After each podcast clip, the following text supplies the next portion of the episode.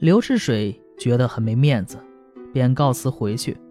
走到半路，看见凤仙坐在路旁，叫他一起坐下。凤仙说：“你也是个男子汉，不能为床头人出口气吗？黄金屋自在书中，希望你好自为之。”又举起脚说：“出门时太急，荆棘刺破了鞋，我给你的东西在身边吗？”刘赤水拿出绣鞋，凤仙拿过来穿在脚上。刘赤水想要他那双旧鞋，凤仙笑笑说：“你你真是个大无赖，谁见过自己的被子、枕头之类也要藏在身上的？如果你真爱我，有一件东西可以送给你。”说着便拿出一面镜子给刘赤水，说：“如果想见我，应该到书卷中去找。”不然我们就没有相见的时候了。说完呢，就不见了。刘赤水只好惆怅的回去了。一看镜子，凤仙正背对着他站在镜子里，看上去人好像在百步之外。因为记得凤仙的嘱咐，这刘赤水便谢绝会客，关起门来专心读书。一天，刘赤水看见镜中人。忽然现出正面，美美的想要笑的意思，于是对他更加珍爱。没有人的时候，就与镜中人相对而视。一个多月后，刘赤水发奋读书的志向逐渐消减了，啊，也是三分钟热度。到外面游玩，常常忘了回家。回来看见镜中人，满面愁容，好像要哭出来。过了一天再看。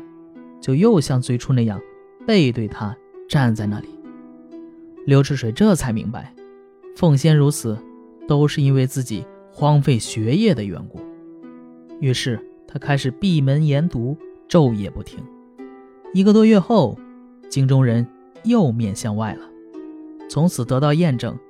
每当有事荒废学业，镜中人便满面悲伤；连日苦苦攻读呢，镜中人就。满面笑容，于是他早晚把镜子挂起来，如同对待老师一样。这样刻苦坚持了两年，一举考中。刘志水高兴地说：“今天我可以面对我的凤仙了。”拿过镜子一看，只见凤仙弯着两道乌黑的长眉，微微露出洁白整齐的牙齿，满脸喜色，好像就在眼前。刘赤水喜爱已极，目不转睛地看着。忽然，镜中人笑着说：“营里的情郎，画中的爱宠，说的就是今天这样吧？”刘赤水惊喜地四下张望，凤仙已经站在他右边了。刘赤水拉着他的手，问岳父母生活起居。凤仙说：“我和你分别后，就不曾回家。”自己住在山洞里，以此来与你共同分担清苦。刘赤水去郡中赴宴，凤仙要求一起去，两个人同乘一辆车，人们对面都看不见凤仙。后来要回家时，凤仙暗中与他商量，假装他是刘赤水在郡中娶的妻子。凤仙回到家中，才开始出来见客人，经营家务。人们都惊异于她的美丽，但不知道她是狐狸。刘赤水是富川县令的学生，他去拜见县令，途中遇到了丁郎。丁郎热情地邀请他到家里去，款待的很周到。丁郎告诉他，岳父母最近又迁到别处去了，我妻子回娘家也快回来了，我一定寄信去，并把你高中的消息告诉他们。让他们来祝贺。刘赤水起先怀疑丁郎也是狐狸，后来详细打听他的家族，才知道他是富川县大商人的儿子。起初，丁郎有一次晚上从别墅回家，遇到水仙一个人在路上。丁郎见她美丽，就偷偷斜眼看她。水仙请求跟他一起走，丁郎非常高兴，把她带到书房。便与他同居了。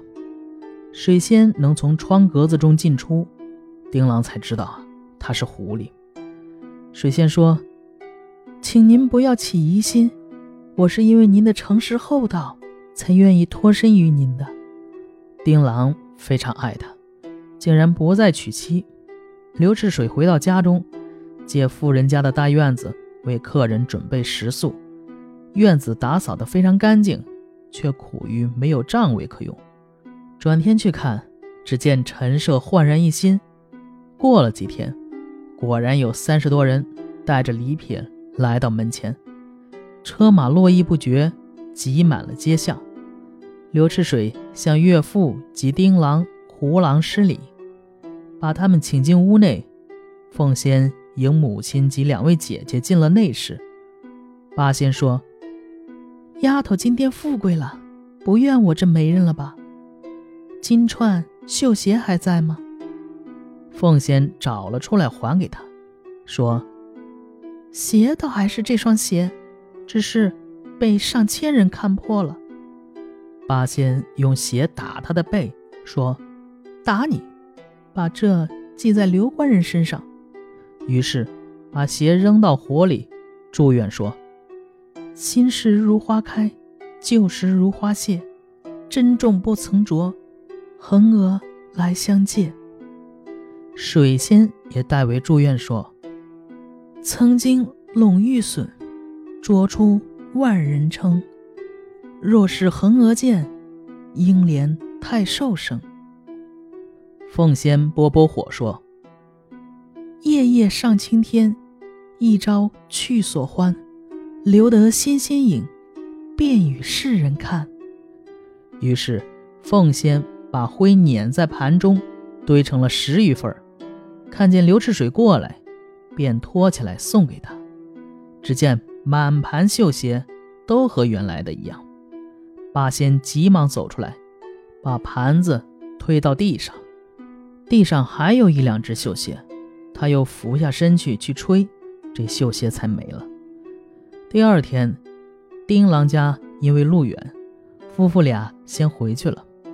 八仙贪图和妹妹玩耍，父亲和胡郎多次催促。过了晌午，他才从房里出来，和众人一起走了。这些客人最初来时，气派很大，围观的人多得如同赶集。其中有两个强盗，看见这样漂亮的女人，魂儿都飞了。于是商量要在途中劫持他们，查看他们离开村子了，就尾随在后面。相距不到一箭地，打马极力追赶，却怎么也赶不上。到了一个地方，两边山崖夹道，车马行进稍慢，强盗乘机追上来，举刀大喊，人们都给吓跑了。强盗下马，打开车帘一看，却是一个老太太。坐在里面，强盗刚怀疑是误抢了美人的母亲，才抬头四顾，就被兵器砍伤了右臂，立刻被绑了起来。强盗定睛一看，两边并不是山崖，而是平乐城门。车中呢是李进士的母亲，刚从乡下回来。另一个强盗从后赶来，也被砍断了马腿，绑了起来。守城的士兵。抓了他们去见太守，一审呢便招人了。当时正好有名大盗没抓着，一问正好是他。第二年春天，刘赤水中了进士，凤仙怕招惹祸事，一概推辞了亲戚的祝贺。刘赤水也不再娶别人。他后来做了郎官，纳了一个妾，生了两个儿子。易史是说：“唉。”人情的冷暖，仙界和人间原来并无区别呀。少壮不努力，老大徒伤悲。只可惜没有要强的家人做出镜中的悲欢罢了。我愿有许许多多仙人，都把他们可爱的女儿嫁到人间，那么贫穷的苦海中就会少了许多痛苦的人了。好，这个故事说完了啊。呃，这讲的是一个啊望夫成才的故事。在现代呀，人们往往说什么一个男呃成功的男人背后必有一个贤内助。这其实，在古代，人们对于女性也有这样的期望。本片中的凤仙，就是明清时代激励男子励志科考的理想中的女性形象。这小说写胡家，嗯，狐狸一家三姐妹，除去大姑八仙嫁给狐狸外，二姑水仙嫁给了富商之子，三姑凤仙呢，嫁给了平民刘赤水。家庭聚会中，人间的贫穷富贵啊，这差别竟然也体现到了狐狸一家中。受到了屈辱的凤仙愤然离席，并赠送了一面镜子给刘赤水，鼓励他在科举上争气上进。啊，比较有意思的就是，刘赤水刻苦读书时呢，镜子里面的凤仙就盈盈欲笑；荒池废学时，这个镜子里的凤仙呢，则惨然若涕。在凤仙的感召下，刘赤水终于科考成功。所以呢，在狐狸家庭中，取得了与富商之子分庭抗礼的地位。啊，《一时誓约》中说：“嗟乎，冷暖之态，仙凡故无殊哉。”这种慨叹呢，是那个时代人情世故的真实反映。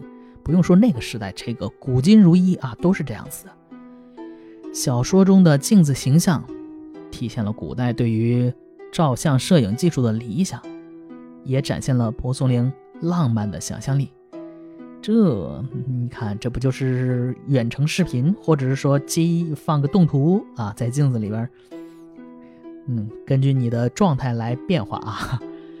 在《聊斋志异》的创作继承方面。人们往往注意到前代小说的影响，实际上，古代的这个戏剧啊，尤其是尤其是这个元明杂剧传奇，对于《聊斋志异》也有丰富的呃滋养。本片引用的这个刚才说的《破妖记》，这个全名叫《吕蒙正风雪破妖记》，啊，这是王实甫的；还有《西厢记》啊，以及明朝薛进演的。《绣如记》啊，不仅反映了蒲松龄时代戏剧演出传播的实况，也让我们看到了蒲松龄学养的另外另外一个方面。好，这一篇就讲完了。我是小老肖，咱们下一篇接着聊。